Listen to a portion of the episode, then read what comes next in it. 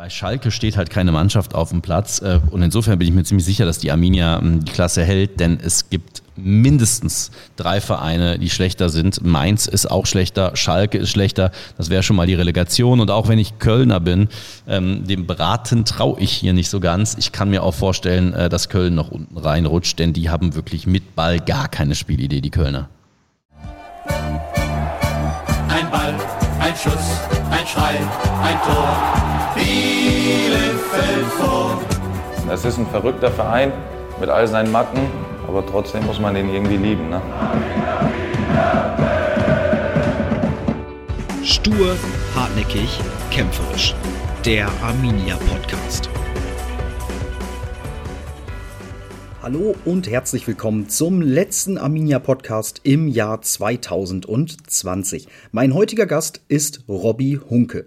Robby Hunke ist Kommentator bei der Sportschau, Field Reporter und hat in seinem Leben schon so manches gemacht. Wenn ihr die Stimme eben erkannt habt, schon im Anfangszitat und euch das Ganze bekannt vorkam, dann liegt das wahrscheinlich daran, dass ihr Robby am Mittwoch oder am Samstag in der Sportschau gehört habt, denn dort hat Robby zum Beispiel die Spielzusammenfassungen von unserem Heimspiel gegen den FC Augsburg oder auch unserem Auswärtssieg beim FC Schalke kommentiert. Ich habe mit Robby natürlich über das aktuelle Bundesliga-Geschehen, über Arminia Bielefeld und die letzten beiden Auftritte gegen eben Augsburg und Schalke gesprochen. Ich habe mit ihm aber auch über seinen Job als Kommentator im Fußball gesprochen, über den Reiz, den das Ganze ausmacht und über seine Lieblingsstadien in Deutschland. Ich mag vor allem Robbys offen und ehrliche, aufgeschlossene Art, die deutlichen Worte, die er manchmal finden kann, die schönen Einschätzungen grundsätzlich zur Bundesliga, zu den Orten, die er in der Bundesliga sieht. Und ich glaube, es ist ein sehr unterhaltsamer Jahresabschluss hier im Arminia Podcast geworden. Ich möchte schon jetzt Danke sagen. Danke, dass ihr so viele Folgen gehört habt in diesem Jahr 2020, das für uns alle sicherlich nicht immer ganz einfach war. Schön, dass ihr dem Arminia Podcast treu wart das ganze Jahr. Ihr könnt die Weihnachtsferien ja nach dieser Folge nutzen, um vielleicht die ein oder andere Folge nochmal nachzuhören und das Fußballjahr mit Arminia Revue passieren zu lassen. Danke auch an unseren Partner Home Deluxe aus dem ostwestfälischen Lübecke, die seit Anfang dieser Saison Partner hier bei mir im Arminia Podcast sind. Ich freue mich sehr, dass ein ostwestfälisches Unternehmen uns hier begleitet. Wenn ihr euch jetzt kurz vor Weihnachten vielleicht noch selber ein Geschenk machen wollt oder jemandem anders noch ein verspätetes Weihnachtsgeschenk, dann schaut doch mal bei Home Deluxe online vorbei. Dort gibt es zum Beispiel die Sauna für den eigenen Garten, die Infrarotkabine oder auch so ein schöner Massagesessel oder ein neues Sofa. Das eignet sich sicherlich als als wunderbares Weihnachtsgeschenk. Schaut da mal vorbei. Super Qualität, oft zu sehr günstigen Preis, glaubt man vorher immer gar nicht. Lohnt sich auf jeden Fall da mal einen Blick reinzuwerfen bei unserem Partner Home Deluxe. Ihr könnt euch natürlich Gäste wünschen für das neue Jahr. Könnt mir gerne Feedback geben für dieses Fußballjahr 2020. Schreibt einfach eine Mail an podcast.arminia.de, da erreicht ihr mich. Und dann freue ich mich, wenn ich den ein oder anderen Gastwunsch erfüllen kann. In der ersten Januarwoche 2021 geht es hier im Arminia Podcast weiter. Es hat sich schon ein hochkarätiger Gast angekündigt. Da freue ich mich sehr. Und jetzt wünsche ich euch erstmal viel Spaß bei der letzten Arminia Podcast Folge im Jahr 2020 mit Robby Hunke. Ja, einen wunderschönen guten Nachmittag, Robby Hunke. Schön, dass du dir die Zeit genommen hast für uns. Sehr gerne. Ja, äh, Robby, wo erwische ich dich denn gerade? Du bist ja wohnhaft in Köln, ne? Habe ich dich da jetzt auch gerade am Apparat? Jawohl, ich bin äh, dazu auch eingeteilt. Es ist ein klassisches Fahrradspiel für mich im DFB-Pokal gegen Osnabrück. Ähm, das ist mein Spiel in dieser Pokalrunde, deswegen äh, in Köln, ja. Ah ja, siehst du, du bist also diese Woche noch im Einsatz, anders als der große DSC Arminia Bielefeld. Jawohl. Der schon Weihnachtspause hat. Ich, ich, muss dazu sagen, ich bin vielleicht so ein bisschen mit dafür verantwortlich, dass ihr nicht mehr im Einsatz seid, denn ich hatte in der ersten Pokalrunde das Spiel in Essen gegen die RWE. Ah ja, sehr gut. Die Erinnerungen sind wahrscheinlich noch wach, ne? So ein ganz klassisches Pokalspiel. Schande über mein Haupt, ja. Ja, nee, das ist ja, äh, ich glaube, da kannst du am wenigsten für. Ich glaub, da, da haben äh, andere das, das Heft des Handelns in der Hand. Ist das für dich dann wahrscheinlich auch super, wenn du in Köln einfach ein Spiel hast, ne? Ja. So schön ähm, vor der Haustür. Ich, ich, ich, liebe ja die ruhmreiche Arminia, wie du weißt, ähm, aber in der englischen Woche zum Beispiel die Tour zum Spiel gegen Augsburg war dann doch hart, wenn du nachts oder morgens um halb drei dann wieder in Köln bist. Äh, insofern kann ich zu dem Pokalspiel schön mit dem Fahrrad hinfahren. Ja, äh, das wäre jetzt eine meiner klassischen Einstiegsfragen gewesen. Wie läuft denn eigentlich so ein Arbeitstag äh, ab von dir? Du warst ja jetzt am Mittwoch in Bielefeld und am Samstag in Gelsenkirchen. Wie muss man sich das vorstellen? Wie sieht dann irgendwie der Tag von so einem Sportschau-Kommentator aus? Oh, sehr voll, sehr voll. Also äh, nicht voll im alkoholischen Sinne. hätte, hätte bestimmt auch was. Ja, es geht, es geht früh los. Das sind ja ganz schön oft Touren. Wir haben ja so zwei, drei Stunden vor den Spielen immer Besprechungen. Und ähm, ja, oft dauert es dann bis abends. Ne? Jetzt war ich beim Spiel gegen Schalke, sogenanntes Topspiel in der Sportschau gegen die Arminia und war dann erst um Viertel vor acht drauf. Wir sprechen diese Zusammenfassung ja immer live ein in die ARD Sportschau auf dem Ü-Wagen. Das ist dann eben genau um diese Zeit, klar, Viertel vor acht, um acht Uhr fertig äh, auf Schalke. Dann bist du irgendwann um halb zehn zu Hause ne? und bis zwölf Stunden unterwegs. Ja, guck mal, da erzählst du selbst mir jetzt noch was Neues. Ich wusste nicht, dass ihr das da immer lauf, äh, live drauf sprecht. Ja. Das ja. ist tatsächlich so. Das hat eine Tradition. Die Sportschau fing ja früher, also die fängt ja immer noch um 18 Uhr an, aber früher fing eben schon die Bundesliga-Zusammenfassung an um 18 Uhr. Und ähm, man wollte das quasi so nah wie möglich live machen, was damals noch viel stressiger war für die Kollegen, für die Kommentatoren, denn da mussten ja legendär, das sieht man manchmal bei so 50 Jahre Sportschau-Sendungen oder so, mit den Bändern, mit den Kassetten, äh, die Motorradfahrer zum Beispiel noch von der Alm irgendwie schnell nach Köln fahren und diese Bänder da reinbringen und die wurden dann da geschnitten und so ah, weiter. Ja. Deswegen gab es früh eigentlich keine Alternative zur Live-Vertonung, aber auch für uns ist das ganz schön anstrengend, wenn man ähm, Topspiel ist in der Sportschau, da muss man auch immer die Tagesschau und Tagesthemen noch dazu machen als Kommentator. Das machst du dann, dann hast du irgendwann die O-Töne um Viertel vor sechs, sechs bei einem 15:30 Spiel. Da musst du noch ein bisschen rödeln und äh, die Zeiten verteilen und da kommen noch Kollegen, die hatten dann vielleicht noch ein dolleres Spiel und brauchen noch mal zwei Minuten mehr. Da musst du noch mal zwei Minuten abziehen. Dann schneidest du da hin und her. Da musst du noch Tagesthemen, Tagesschau machen und ähm, dann ist auch gar nicht mehr so viel Zeit. Dann kannst du noch ein, zwei Mal Luft holen und dann geht die Live-Vertonung auch schon los. Und ähm, wir machen das bewusst, damit eben auch dieses Live-Feeling ja, transportiert wird. Meistens hast du mehr Emotionen, wenn du live sprichst. Das ist sehr schön, dass du nicht äh, merkst, dass das live vertont ist. Das spricht für die Qualität äh, der Sportschau-Kommentatoren. Ähm, äh, man hört es schon, denn äh, so pro Sportschau sind so ein, zwei kleinere Versprecher dann doch immer dabei. Ich hatte auch einen Mini, Mini Schluderer drin, so sprachlich jetzt bei Bielefeld äh, auf Schalke. Aber das, das passiert und ich glaube, das, ähm, das äh, macht es dann auch aus irgendwie. Ja, das macht es ja auf jeden Fall authentisch. Wie sieht dann dein Arbeitsablauf während des Spiels aus? Heißt das dann während des Spiels notierst du dir einfach schon mal die Szenen für den Cutter oder wie muss ich mir das vorstellen? Ja, genau. Ich notiere mir oben die Szenen. Ähm, ich, mir ist immer total wichtig, nah am Spiel zu sein, ja, und nicht irgendwie dem Zuschauer, also über die Emotionen oder so, die du hast, Bilder zu beschreiben, die er sowieso sieht. Ja, ich will es analysieren. Ähm, ich will dem Zuschauer einen Einblick geben, was wirklich war. Zum Beispiel, dass Schalke ja komplett mittel mittellos gewesen ist, ja, taktisch und spielerisch, ähm, dass dieses äh, 0-1 durch Fabi Klos zum Beispiel total verdient gewesen ist, dass du sagst, warum, ähm, dass, dass, dass Schalke mit Ball keine Idee hat, äh, wie es die Arminia spielt, ähm, dass, dass, dass beispielsweise jetzt eben bei diesem Spiel auf Schalke irgendwie die langen Bälle von hinten raus äh, grundsätzlich dafür gesorgt haben, dass äh, Schalke über den Haufen geworfen war, so in der zweiten Linie. Also das sind so die Dinge, die ich da versuche mit einfließen zu lassen. Also viel, viel Taktisches. Ah ja, siehst du. Und dann äh, geht es ein bisschen später ans Kommentieren. Schreibst du dir dann den Text schon komplett fertig oder hast du einfach eine Idee, hast du Stichpunkte und sprichst das dann auf die Bilder drauf? Also ähm, es gibt, also die Kommentatoren haben so verschiedene Techniken. Ich schreibe mir keine großen Texte auf. Also den Einstieg natürlich, das ist ja immer, ist jetzt natürlich am Samstag Hüb Stevens gewesen in der Sportschau.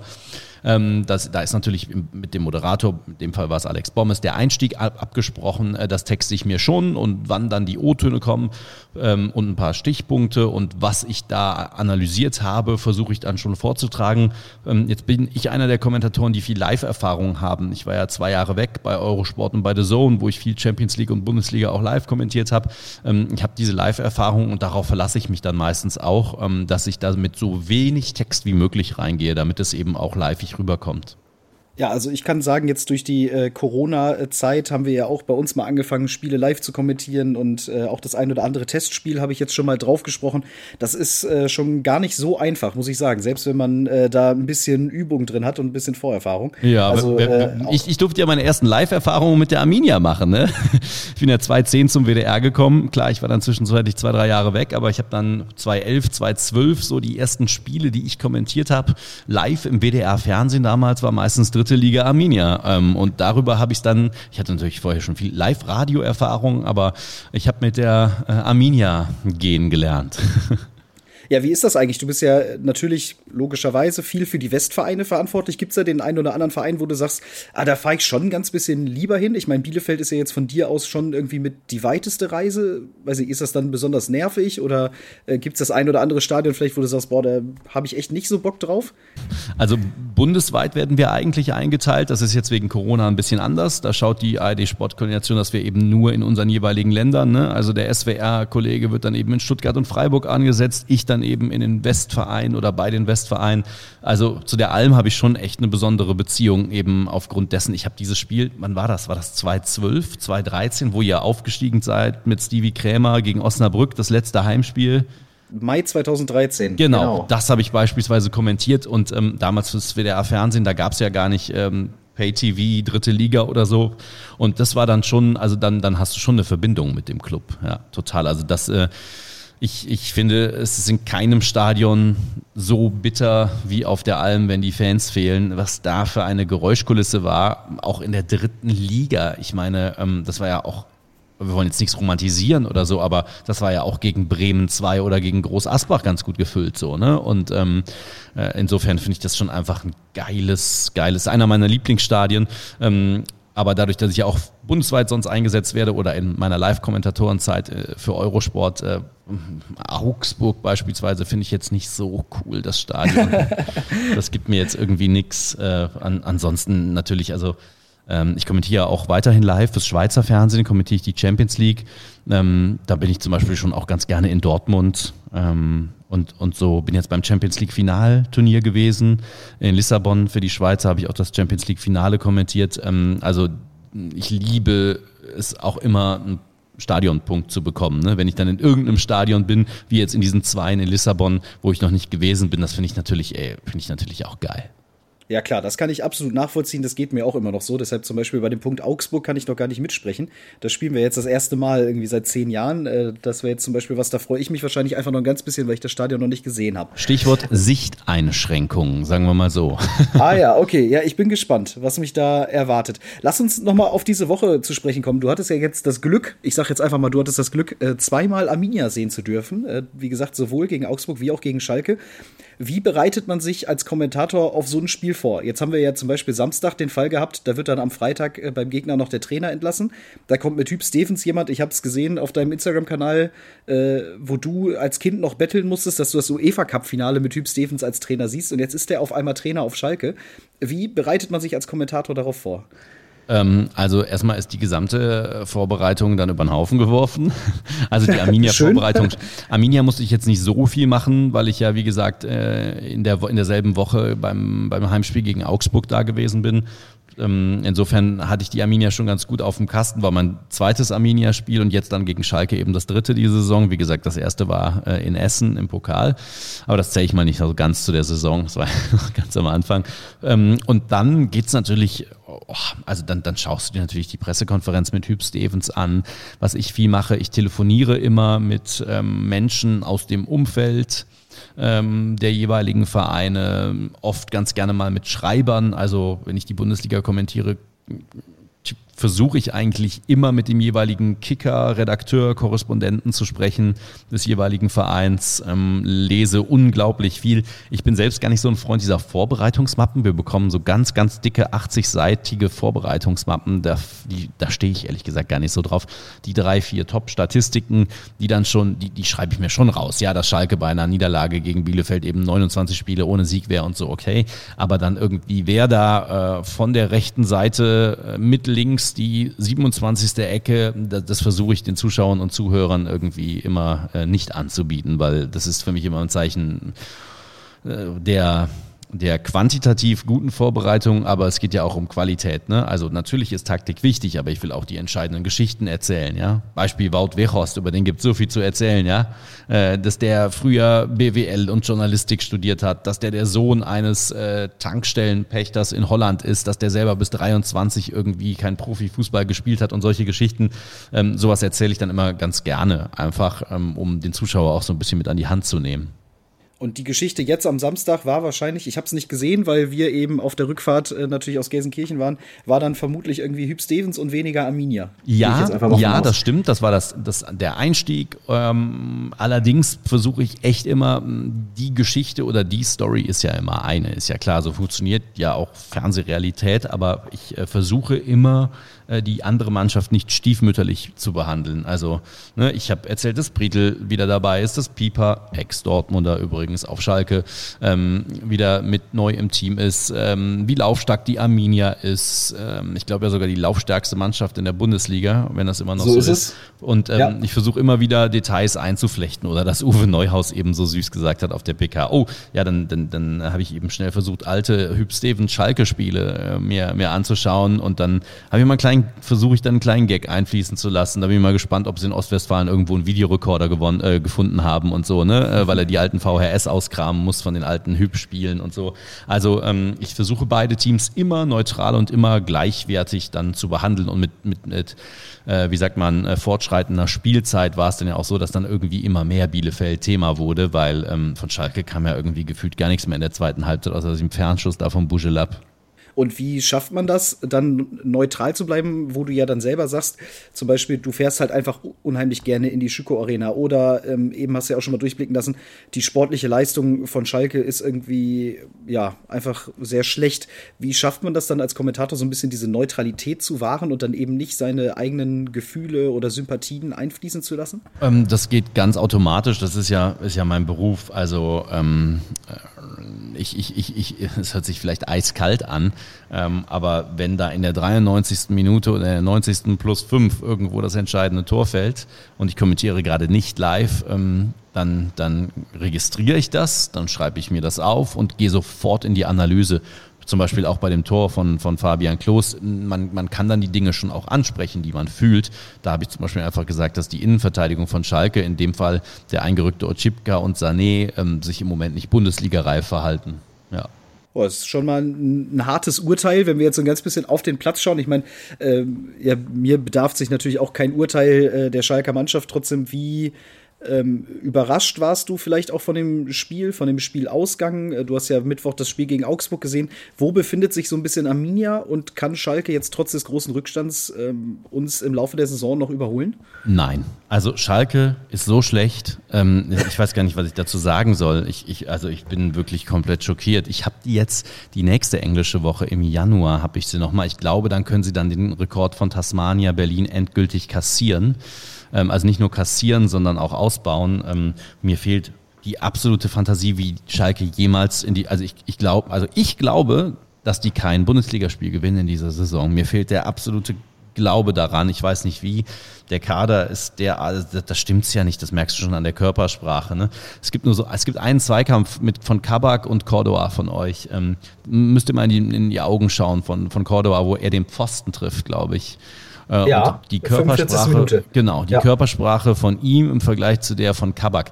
Bei Schalke steht halt keine Mannschaft auf dem Platz äh, und insofern bin ich mir ziemlich sicher, dass die Arminia ähm, die Klasse hält, denn es gibt mindestens drei Vereine, die schlechter sind. Mainz ist auch schlechter, Schalke ist schlechter. Das wäre schon mal die Relegation. Und auch wenn ich Kölner bin, ähm, dem Braten traue ich hier nicht so ganz. Ich kann mir auch vorstellen, äh, dass Köln noch unten reinrutscht, denn die haben wirklich mit Ball gar keine Spielidee, die Kölner aber haben ja jetzt immerhin gegen Dortmund gewonnen und in Leipzig gepunktet. Das also ist ja in, Dortmund, in, in, Dortmund das Spiel habe ich auch kommentiert, wie das, also das ist ja wirklich Wahnsinn. Ähm, also da hauen die ja wirklich zwei, also weil Dortmund stellt sich ja so dämlich an bei diesen beiden Ecken. Ähm, das sind ja zwei Eckentore und boah, ob das dann so eine Spielidee ist, per Ecke ein Tor zu machen und sich den Rest da hinten reinzustellen. Also ich glaube, da ist auch mehr Glück als Verstand bei und ich glaube auch, dass sie im Pokal gegen Osnabrück nicht so im Vorbeigehen weiterkommen. Ja, ich bin gespannt. Ich glaube, äh, Pokal werde ich mir diese Woche nicht antun. Ähm, einfach, das ist ja das einzig Positive daran, dass wir jetzt im DFB-Pokal schon ausgeschieden sind, dass man wenigstens ein ganz paar Tage früher äh, schon mal äh, Weihnachten kommen lassen kann. Ja. Trotzdem, lass uns noch mal auf Arminia zu sprechen kommen. Du hast sie jetzt gegen Augsburg gesehen, knapp 0-1 verloren, äh, gegen Schalke knapp 1-0 gewonnen. Was zeichnet unsere Mannschaft aus jetzt für dich so als objektiven Beobachter? Warum sagst du, halten wir die Klasse? Ähm, die Arminia ist eine Mannschaft. Äh, die kommen euphorisiert, die Bielefelder nach dem Aufstieg, ähm, hatten auch dort ja eine klare Spielidee. Ähm, Arminia gehörte zu den besten oder war die beste Mannschaft in der zweiten Liga. Interessanterweise haben sie ihr Spielsystem ja so ein bisschen verändert, ne? stehen nicht mehr ganz so hoch wie in der zweiten Liga. Ich glaube, das ist richtig und ich glaube auch, dass es normal ist, dass die Mannschaft sich daran gewöhnt oder erstmal gewöhnen muss an das höhere Tempo und dass nicht immer sofort alles klappen kann. Und man sieht ja, es wird besser. Ich habe am 2. Januar gleich das Spiel wieder gegen Gladbach. Da bin ich sehr ja. gespannt, ähm, weil da zwei interessante Fußballphilosophien, finde ich, aufeinandertreffen. Und Gladbach spielt jetzt auch nicht so richtig cool. Also ich kann mir vorstellen, dass da ein Punkt drin ist. Ähm, da steht ein Team auf dem Platz und das ist total entscheidend, was irgendwie verstärkt wurde. Ich bin Riesenfan von Rizzo Duan. Ich weiß, äh, die Arminia Bubble sieht ihn nicht ganz so positiv. Ich fand ihn zum Beispiel gegen Augsburg mit Abstand den besten Mann auf dem Platz. Ähm, Boah, ich glaube, die Bubble hier sieht ihn sehr positiv, ja, wenn ich dich ich, da ich, ganz kurz über Ich, ich habe hab also, irgendwie gehört äh, bei, oder bei Twitter ja. gelesen, boah, der muss früher abspielen und so weiter. Ähm, ich, fand, ähm, ich fand den unglaublich stark gegen Augsburg und äh, auch gegen, gegen RWE jetzt zum Beispiel in diesem Pokalspiel fand ich ihn schon gut. Äh, sofort eine Verstärkung. Ich glaube, dass er gesagt hat, nee, mit, mit Mario Götze bei Eindhoven zocken habe ich keinen Bock. Ich spiele lieber mit Manu Prietl und deswegen ist er gekommen. ja, sehr gut. Äh, kann ich mir auch gut vorstellen. Ja, ich glaube, gegen Augsburg gab es halt einfach ein, zwei Situationen. Ähm, ich glaube, einmal hat er ja auf jeden Fall Fabian Klos übersehen. Das hat er ja auch selber äh, zugegeben nach dem Spiel, dass das nicht so eine gute Szene war. Aber da sind wir uns, glaube ich, alle einig, dass das eine absolute Verstärkung ist. Und das zeigt er ja auch von Spiel zu Spiel. Ja. Ich glaube, jetzt auch gerade gegen Schalke, irgendwie jedes Mal waren zwei, drei Schalker dabei, was dann natürlich wieder den Raum für andere freimacht. Also ähm, sehr herausragend. Das Was sagst du gut. zu Fabian Klos, zu unserem Kapitän? Ja, das war ganz wichtig, dieser Treffer auf Schalke. Ich hatte das Gefühl, er wusste gar nicht selbst so richtig, wie ihm geschieht. Also wie, also dass, dass Sané nun wirklich bekannt als Kopfball-Vollmaschine, da überhaupt nicht mit hochgeht, weil er denkt, Ochipka nimmt ihn und Ochipka dachte, Sané nimmt ihn. Ähm, war er, glaube ich, selbst ein bisschen überrascht. Ich glaube, es ist total wichtig, dass der von diesem einen Tor, dass der in Anführungsstrichen nur immer stand, jetzt mal wegkommt, dass so eine gewisse Selbstverständlichkeit reinkommt. Ich habe gerade die Bielefeld-Spiele angesprochen, die ich 2012 äh, kommentiert habe. Dritte Liga, zum Teil noch mit Platins im Tor und mit Tim Jerat und, und Sepp Hille und so. Ähm, ich meine, da war er auch schon dabei. Ne? Wie, wie, wie Ortega, glaube ich, auch schon oder in der Saison danach. Ähm, der Typ, also was soll man zu dem noch sagen? Auch wie er sich da hinstellt und äh, nachher irgendwie über Schalke auch spricht, aber in so einer, in so einer Art, die nicht respektlos ist. Ich finde ihn überragend. Also wenn ich Fußballspieler wäre auf hohem Niveau, würde ich den immer in meiner Mannschaft haben wollen. Okay, das ist mal eine Auszeichnung. Wahrscheinlich auch für dich als Kommentator und später als Fragensteller ganz dankbar, weil er ja doch, glaube ich, gut funktioniert, ne? Auch direkt nachspielen, ähm, einfach gute Spricht Antworten alles, gibt. Alle, alles klar an, äh, umschrobelt, umwobelt das da nicht irgendwie mit irgendwelchen, also der, der haut nie Plattitüden raus. Ich finde ihn richtig, richtig gut. Auch Ortega übrigens im O-Ton, sehr dankbar. Äh, die Jungs haben das Herz am richtigen Fleck und ähm, können vor allem reden, ne?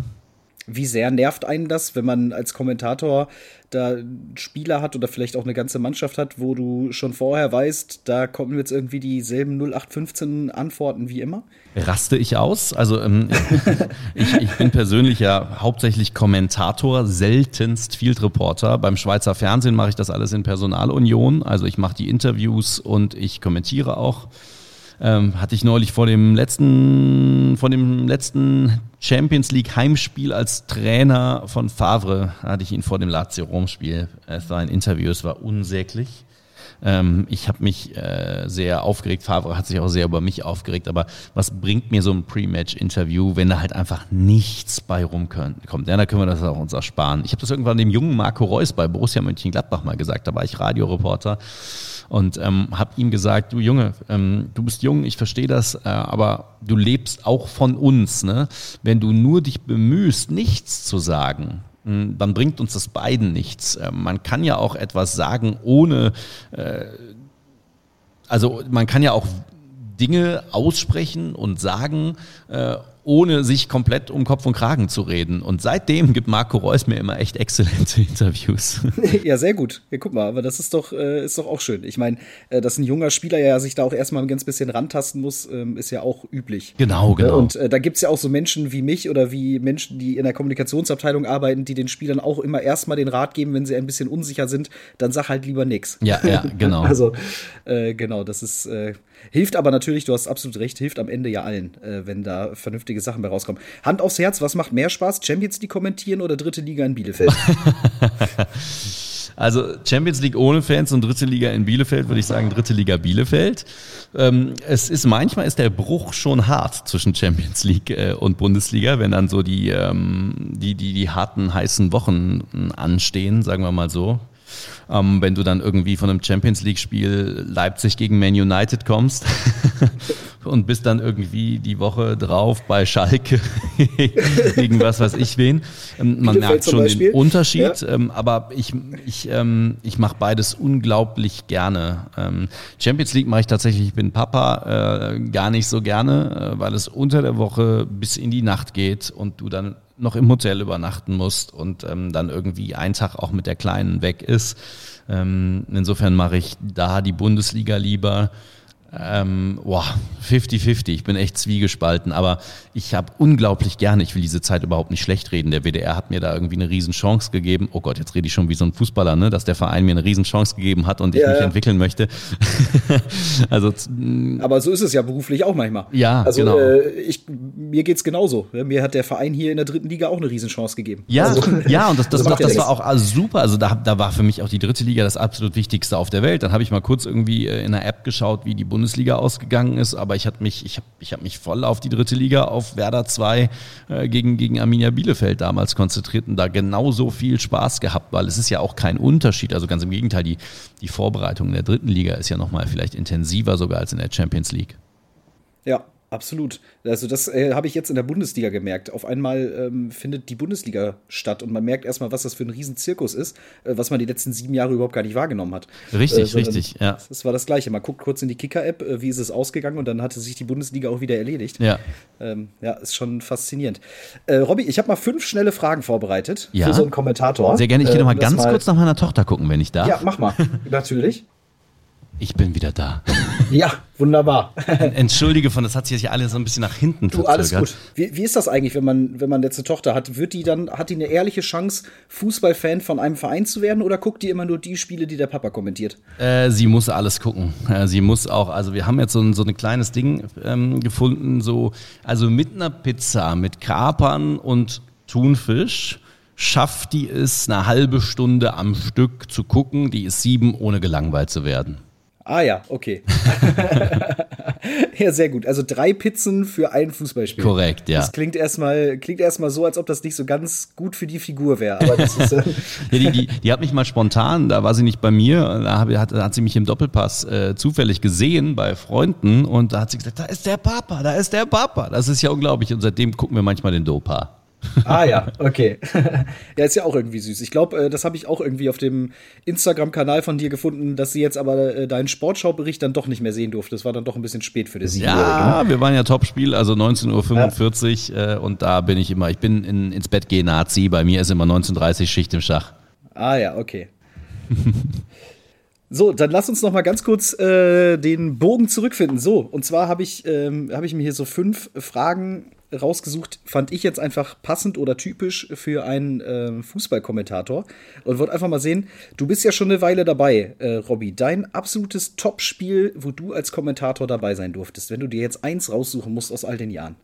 Ja, äh, normal wäre zu sagen, das Champions League-Finale von Bayern München jetzt im vergangenen Sommer in Lissabon. Aber die Wahrheit ist, das Relegationsspiel das habe ich damals für Eurosport kommentiert. Das Rückspiel an der alten Försterei, Union gegen Stuttgart.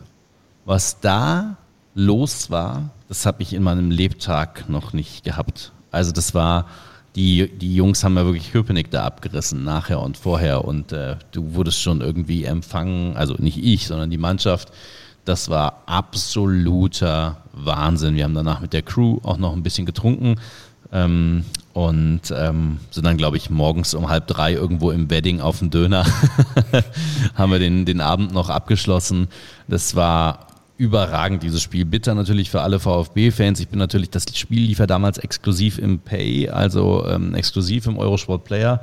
Ähm, diejenigen, die es gesehen haben aus der VfB-Bubble, haben mich dann auch noch wochenlang durchbeleidigt. Aber das war so das geilste Spiel. Oha, das ist, also das kriegt man als Kommentator dann auch immer noch ab, ne? Dass dann Klar, der also eine oder wenn, andere wenn, wenn, wenn dein Club verliert, ist der Kommentator schuld, immer, ja. Ja, okay, ja, krass. Es hätte mich jetzt aber überrascht, wenn du gesagt hättest, das Champions League-Finale, weil ein, wenn jetzt ein Spiel ohne Zuschauer dein absolutes Topspiel gewesen wäre, das hätte mich dann doch, äh, weiß ich nicht, hätte mich vielleicht sogar gekränkt. Ja, ja. Äh, und was ist dein absolutes Topspiel mit Arminia-Beteiligung bisher? Das war das besagte Spiel, wo ihr den Aufstieg da in der dritten Liga klar gemacht habt. Das war unglaublich. Da, ähm, da habe ich auch eine Menge Bier abbekommen. Ich bin nämlich nachher vom Kommentatorenplatz runtergegangen und habe äh, dem eigentlich eingeteilten WDR Field Reporter noch ein bisschen assistiert als zweiter Field Reporter. Und da habe ich dann, glaube ich, äh, über meine Kleidung 35 Liter alkoholhaltige Erfrischungsgetränke aufgesogen. Okay, aber es ist trotzdem positiv in Erinnerung geblieben. Also es war jetzt nicht so schlimm. Absolut, es war ein Wahnsinnstag.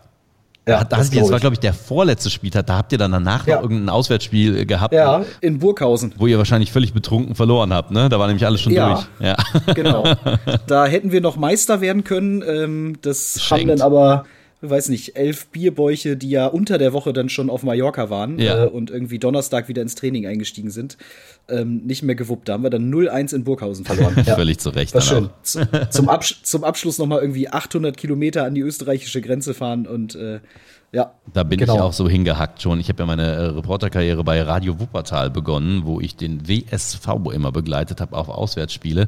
Und da waren meine zwei übelsten Touren, wo wir gerade von geilsten Spielen gesprochen haben. Ich glaube, die schlimmsten waren eben das Auswärtsspiel in Burghausen und das Auswärtsspiel in Aue.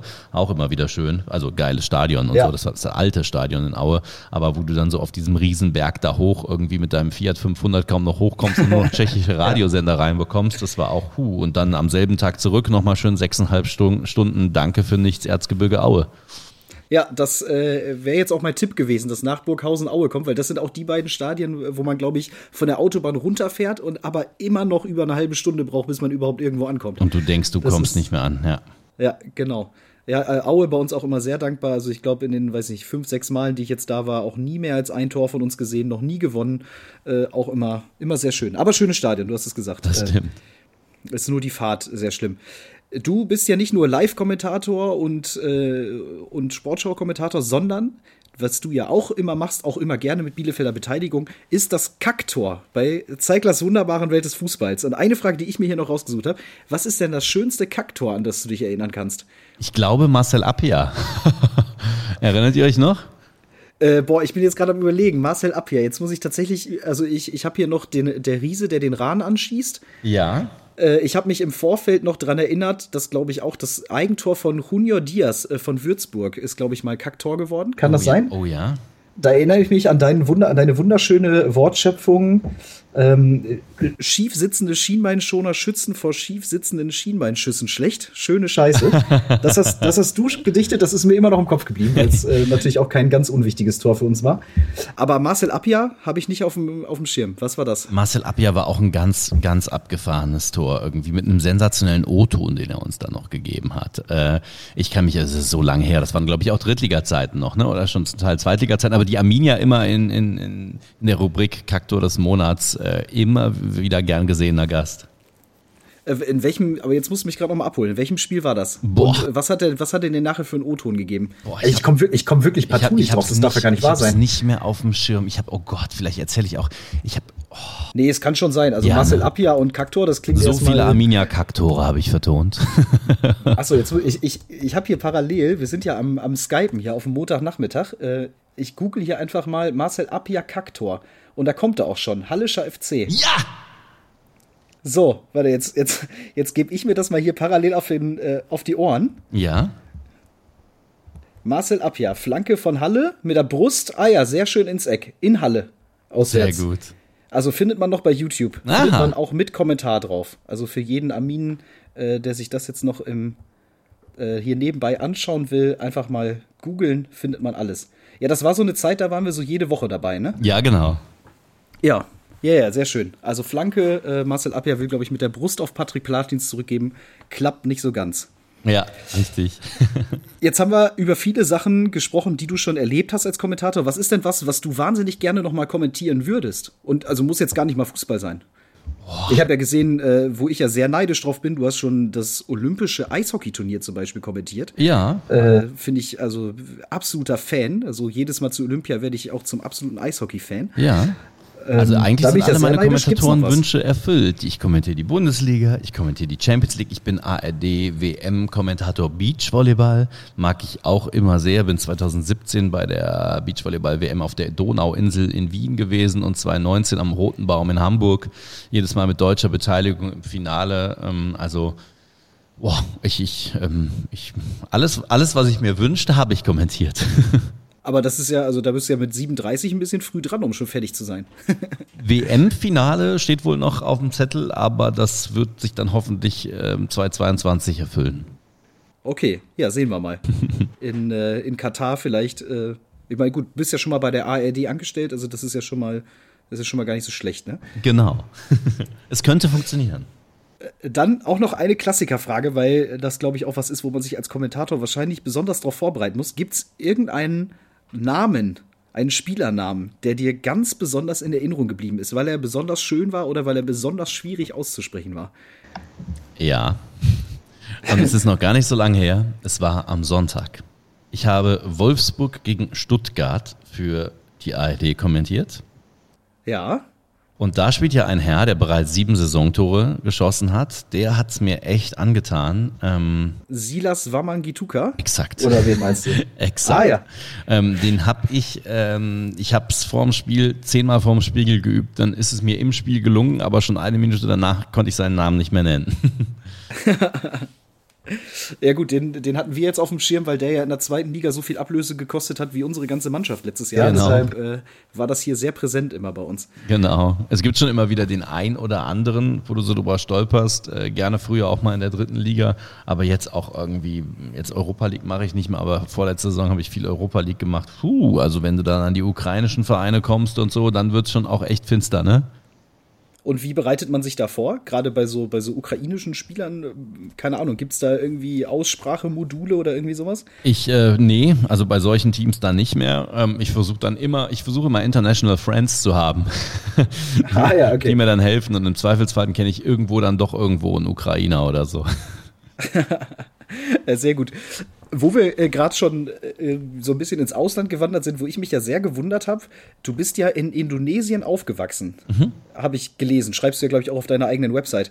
Ähm, also, äh, um Kommentator zu werden, braucht man ja auch so eine gewisse Liebe und Affinität zur deutschen Sprache. Wie passt das zusammen, dass jemand, der in Indonesien aufwächst, dann am Ende ähm, ja, Kommentator wird? Äh, Ich glaube, genau das ist es. Also ich bin ähm, in Indonesien aufgewachsen, zwar in Deutschland geboren, aber die ersten fünf Jahre meines Lebens dort gelebt und habe äh, fast nur Indonesisch gesprochen. Also ich bin auch in den indonesischen Kindergarten gegangen, habe Deutsch dann mehr oder weniger als sechs äh, oder mit sechs als Fremdsprache gelernt. Ähm, und äh, fand das immer eigentlich schon faszinierend dann, äh, diese deutsche Sprache, wie viel man da so mit machen konnte. Also die indonesische Sprache ist im Vergleich dazu grammatikalisch total plump. Also es gibt keine, äh, keine Zeitform. Es ist alles im Präsens. Also ich gehe aufs Klo morgen und ich gehe aufs Klo gestern und ich gehe jetzt aufs Klo, ist eigentlich das Gleiche. Mm, Und das fand ich total, also das habe ich auch als Kind bemerkt, dass das äh, sehr komplex ist und habe angefangen, mich da so reinzuarbeiten. Ah ja, siehst du, spannend. Sprichst du immer noch Indonesisch? Leider nein. Äh, Sobald wir, also als wir wieder in Deutschland waren, habe ich mich geweigert, Indonesisch zu sprechen. Äh, Und meine Eltern hatten auch, glaube ich, nicht die Muße, mir das weiter beizubringen. Oder es, es gab auch keinen Grund mehr. Ne? Wir haben ja, also meine Eltern sind beide Deutsche, die haben sich jetzt irgendwie, ähm, die sahen jetzt auch keinen Grund mehr, mir weiter Indonesisch beizubringen. Okay, naja, schade. Vielleicht hätte dir das irgendwann noch mal weitergeholfen. Total. Äh, in Indonesien wächst der Fußball ja gerade auch wie verrückt. Ja, vielleicht ja. wäre da noch mal was für dich rumgesprungen. Ja, ja, you never know in Football. Ähm, wo äh, gemerkt bin ich da mit Badminton aufgewachsen. Äh, in Indonesien ist Badminton Sportart Nummer eins, ganz klar. Ah, ja. Und deswegen habe ich eine große Badminton-Affinität und das war auch so die Sportart, mit der ich begonnen habe dann als Kind. Ähm, was mir dann Meriten eingebracht hat, später im Studium an der Deutschen Sporthochschule in Köln, weil ich nämlich gar kein Tennis kann, äh, bin ich da, äh, konnte ich beim Rückschlagsport eben Badminton wählen und das hat mich gerettet. Ah ja, sehr gut. Wie, wie ist das überhaupt? Ähm, wenn man jetzt die ganze Zeit kommentiert, muss man selber so ein bisschen Fußballaffinität im Sinne von selber kicken mitbringen oder glaubst du, das reine Beobachten reicht vollkommen aus? Nein, also ähm, ich habe leidenschaftlich Fußball gespielt. Ähm, bis zum, also richtig aufgehört halt, habe ich es vor fünf Jahren, ähm, als ich mir den Knöchel gebrochen habe. Und ähm, vorher habe ich leidenschaftlich immer gekickt, ähm, auch im Verein. Und äh, ich, es gibt Kommentatoren, die haben nie gekickt und das hört man dann auch. Also ich, ich finde, man muss gekickt haben. Es muss nicht ein hohes Niveau gewesen sein, aber es geht beispielsweise bei Entscheidungen faul, nicht faul. Es ist enorm wichtig, ja, ähm, wenn einer sagt, das ist ein Foul und ich sage, okay, das ist Körper reingestellt, äh, das ist ja kein Hallenhalmer. ähm, äh, ein Kontakt reicht halt nicht immer als ein Kontakt und so. Ähm, das ist schon, ähm, macht schon einen Unterschied. Ja, das glaube ich sofort. Das ist auch eine der Sachen, die mir auch immer wieder auffallen. Äh, wenn dann jemand sagt, ja, aber da gab es eine Berührung, ähm, glaube ich auch, dass so eine Dynamik kann man ganz anders beurteilen, wenn man selber die Situation kennt. Ne? Genau, genau. Ja, jetzt habe ich hier natürlich ähm, äh, nicht nur das Geschehen rund um die Bundesliga im Blick, sondern eben auch so einen ganz kleinen Bildungsauftrag, äh, weil ich auch jetzt hier ähm, im, im Uniradio mal mitgearbeitet habe. Äh, das hast du ja auch äh, in deiner, also jetzt nicht das Uniradio, aber du hast ja auch vieles ausprobiert schon. Äh, Uniradio auch. Köln Ach, Uniradio auch tatsächlich. Ah, das habe ich nicht gefunden, als ich hier im Netz geguckt habe. ja, im, ja, im Netz steht auch nicht alles. Also ja, da ja, habe ich, hab ich eine Fußballsendung moderiert. Ähm, Genau, Strafraum hieß die, glaube ich. dann, dann in Köln beim Uniradio. Genau, 2005, ja, genau. Ah ja, guck an. Siehst du, weil, was mich jetzt einfach interessiert hat, weil ich glaube, dass der ein oder andere hier bestimmt äh, zuhört, den das interessiert, der noch ein ganz bisschen jünger ist. Was muss man denn eigentlich tun, um später Kommentator bei der Sportschau zu werden? Äh, alles reinhauen, was du hast. Ähm, arbeiten, arbeiten, arbeiten. Ich sehe deutlich älter aus mit meinen 37, als ich bin. Ähm, das würde ich jetzt nicht beurteilen wollen, aber wenn du das selber so sagst. Nächtelang dich mit Fußball beschäftigen, äh, alles machen, was du kriegen kannst, also Stimmtraining, Sprachtraining. Das brauchte ich jetzt nicht. Man hat mir immer gesagt, ich habe ein Naturtalent, was die Sprache angeht. Ähm, das muss ich auch sagen, darüber bin ich dann auch bei der Sportschau entdeckt worden. Also ich kam vom Radio und hatte schon On-Air-Erfahrung und dann wurde irgendwann mal Steffen Simon krank und ähm, nach drei Wochen, äh, als ich da Praktikant war, 2009, und dann sagt der, er nimmt noch den Hunke, der hat eine ganz gute Stimme. Also darüber, die, die, diese Stimme hat, hat, hat mir, glaube ich, Türen eröffnet, aber alles andere kam danach. Wie man ein Fußballspiel liest, wie man taktisch arbeitet, wie man analysiert, dass das alles noch dazu gehört. Ähm, das habe ich mir dann erst im Nachhinein gearbeitet, weil ich vorher ja schon Radioreporter gewesen bin, fünf Jahre. Und das ist ein, also ich habe großen Respekt vor den Kollegen vom Radio, aber das ist ja ein ganz anderes Arbeiten. Da beschreibst du ja hauptsächlich. Und das habe ich auch sehr gerne und sehr schnell und sehr viel getan auch in 90 Minuten Radio Vollreportagen bei 9011 damals, vielleicht sagt das dem einen oder anderen noch was, ähm, in dem ersten Bundesliga Internetradio und äh, das ähm, schult sehr. Alles mitnehmen, jeden Job machen. Ich habe damals bei Radio Wuppertal für 70 Euro bin ich nach Aue gefahren und habe das Spiel da kommentiert und bin dann am gleichen Tag wieder zurück und war quasi 24 Stunden unterwegs und musste dann noch in Wuppertal einen Nachbericht von dem Spiel machen bis morgens um fünf und solche Scherze. Alles immer mitnehmen, jede Chance, die dich auf den Sender bringt, ähm, nutzen, wenn man das wirklich will und dann merkt man auch relativ schnell, ist das mein Ding? Willst du hundertprozentig alles investieren oder nicht? Lesen, lesen, lesen, ähm, mit Wörtern spielen. Also ich meine jetzt lesen gar nicht auch nur Fußballsachen. Ich rede jetzt mal über das Feuilleton der Süddeutschen Zeitung oder über die Zeit oder so. Also mit Lernen, mit Worten, mit Sprache umzugehen und vor allem alles konsumieren. Und es läuft ja eine Menge gerade im Fernsehen, was da läuft. Kommentatoren analysieren. Wie macht der Kollege das in der dritten Liga? Warum kommentiert er zum Beispiel nur dritte Liga und nicht erste Liga?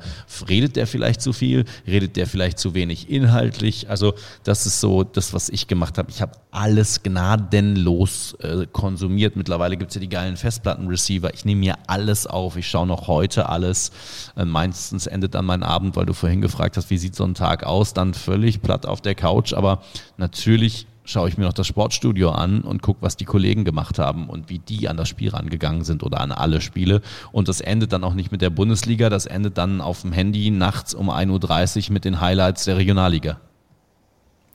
Ja, sehr interessant. Äh, interessante Einblicke auf jeden Fall. Ich glaube, das ist was, ähm, ja, was, was man jedem mitgeben kann. Ähm, ist, glaube ich, das Gleiche wie, wie bei sehr vielen äh, Jobs im Fußball, dass man einfach, da muss man mit 100% dabei sein, ne? sonst äh, reicht's, reicht's einfach nicht. Ja. Wie, wie ist denn das? Kannst du dann Privatfußball überhaupt noch genießen oder bist du so sehr in deiner Berufstätigkeit drin, dass du bei einem Spiel einfach immer beim Kommentator bist und nie beim Spiel? Ähm, ich bin sehr beim Spiel, aber ich kann das Spiel trotzdem nicht mehr genießen weil es immer irgendwas ist. Also neulich lief so ein Montagsspiel, Augsburg-Hoffenheim. Das habe ich natürlich 90 Minuten geschaut und analysiert, weil ich ja die Augsburger gegen euch in Bielefeld hatte die Woche drauf und die Hoffenheimer davor irgendwie sonntags gegen Leverkusen. Also ich habe immer, gerade bei dieser engen Taktung der Spiele, immer eine Mannschaft irgendwann. Und dann schaue ich drauf und dann gucke ich mir das an und dann notiere ich mir Dinge, die mir auffallen.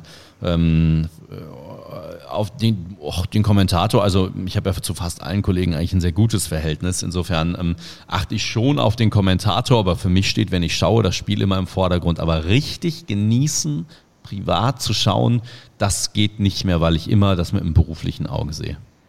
Und wie ist das mit Stadiongängen? Ist das da dann ein bisschen anders, weil es dann keinen Kommentator gibt? Oder ist das auch, weil du so eine Überflutung an Fußballspielen hast, weil es einfach dein Job ist, äh, irgendwie jeden Tag oder jeden zweiten Tag ins Stadion zu gehen, dass man das dann auch nicht mehr so richtig genießen kann?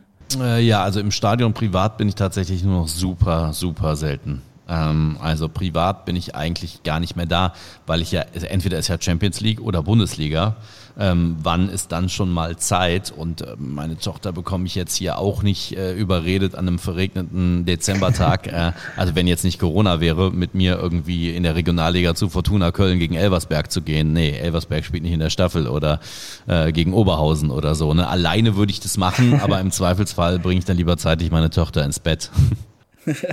ja, völlig überraschend, dass die dich bei äh, drei Grad und Mieselregen noch ins Südstadion will. Versteh ja, muss, musste sie schon durch, musste sie schon durch, war sie weniger begeistert. Äh, okay, das macht man dann wahrscheinlich auch nicht ganz so oft. Ja. Ähm, äh, eine Sache, mit der du natürlich jetzt auch bekannt geworden bist, ist so ein bisschen diese Reporter in Quarantäne-Geschichte, die du gestartet hast. Ich muss auch sagen, ich habe ein, zwei Mal herzlich gelacht.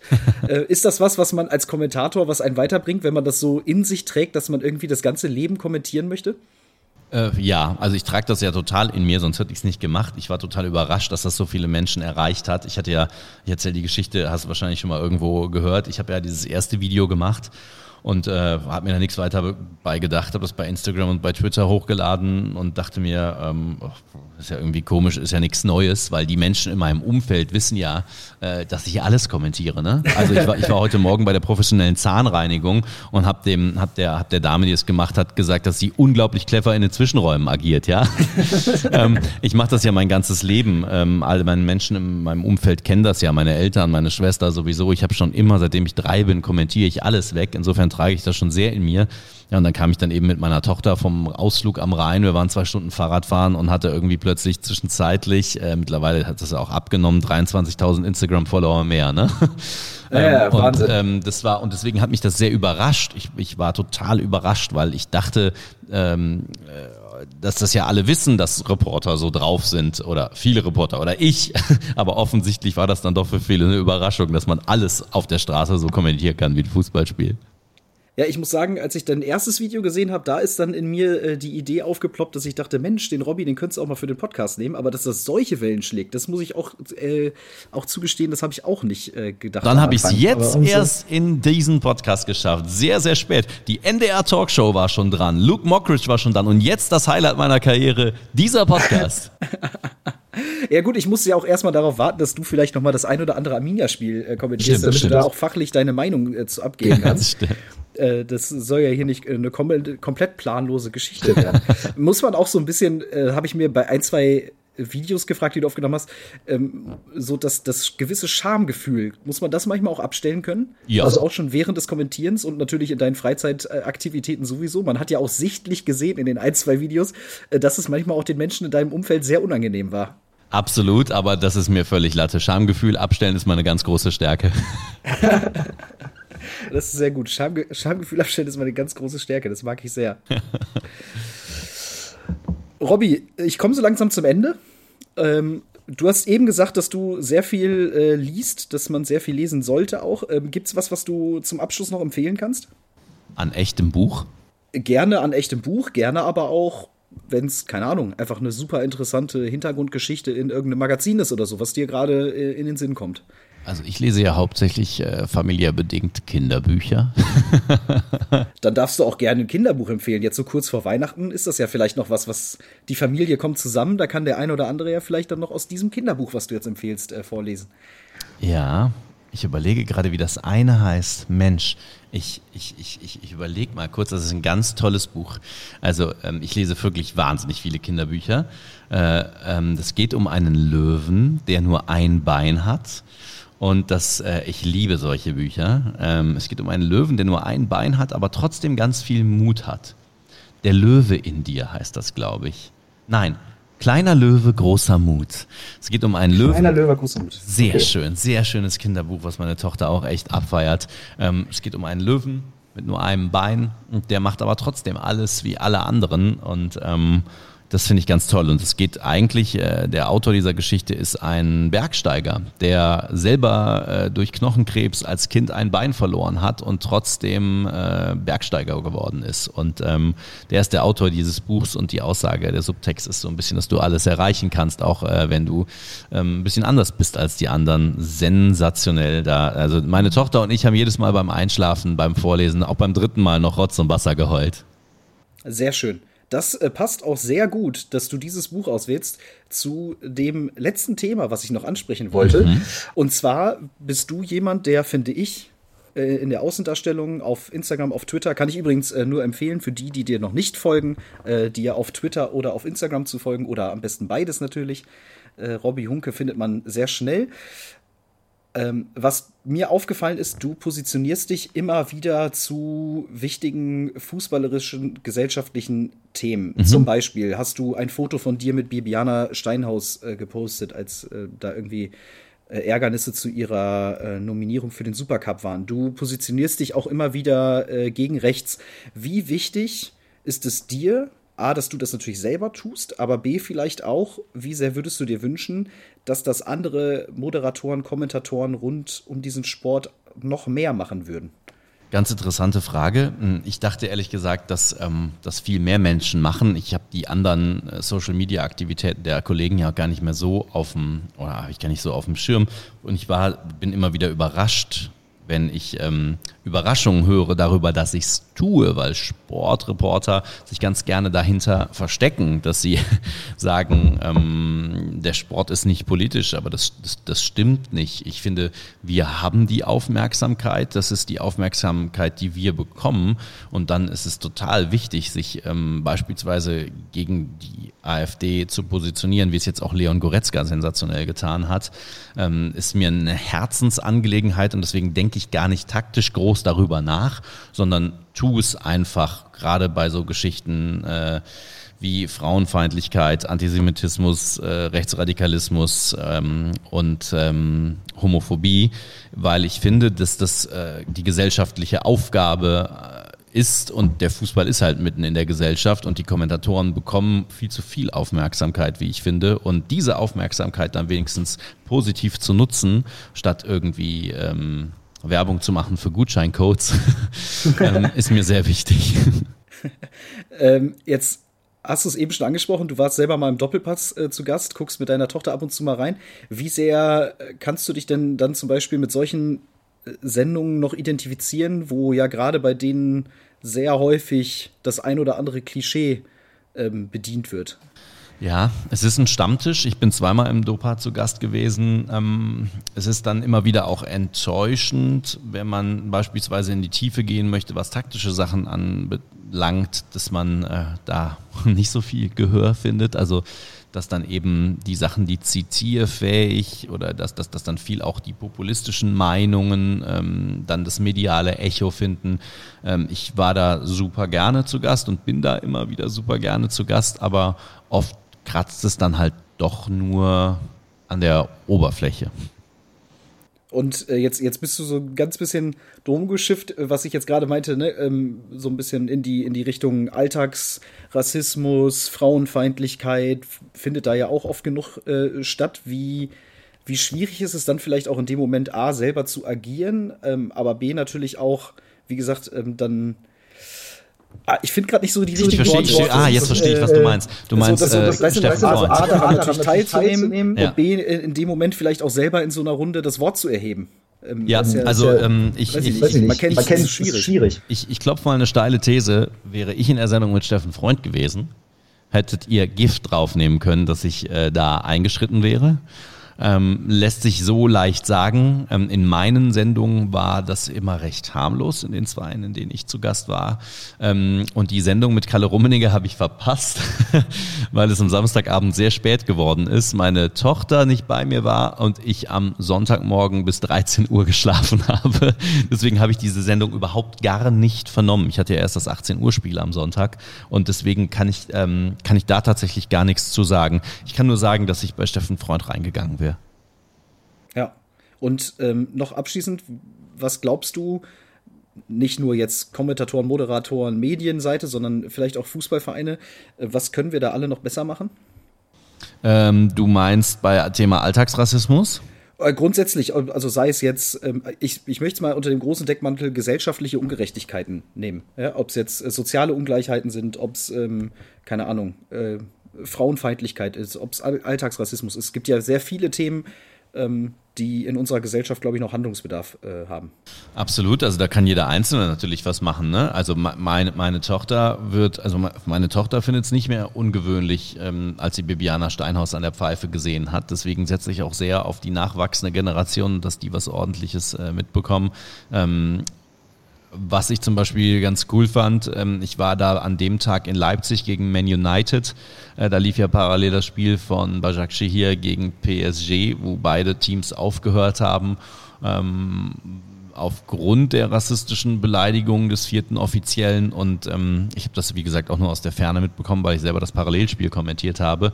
Aber wenn ähm, ich finde es viel viel stärker, wenn man ein Zeichen setzt gegen Rassismus, wenn das aus der Seele, aus der Tiefe des, der Spieler kommt, anstatt dass es irgendwie beispielsweise vom DFB oder von der UEFA so von oben herab vorgegeben wird. Ne? Also so, so, so, so Sprüche, Banner sind gut und sind auch super wichtig oder auch der Tag der Erinnerung äh, des, des DFB gemeinsam mit der DFL.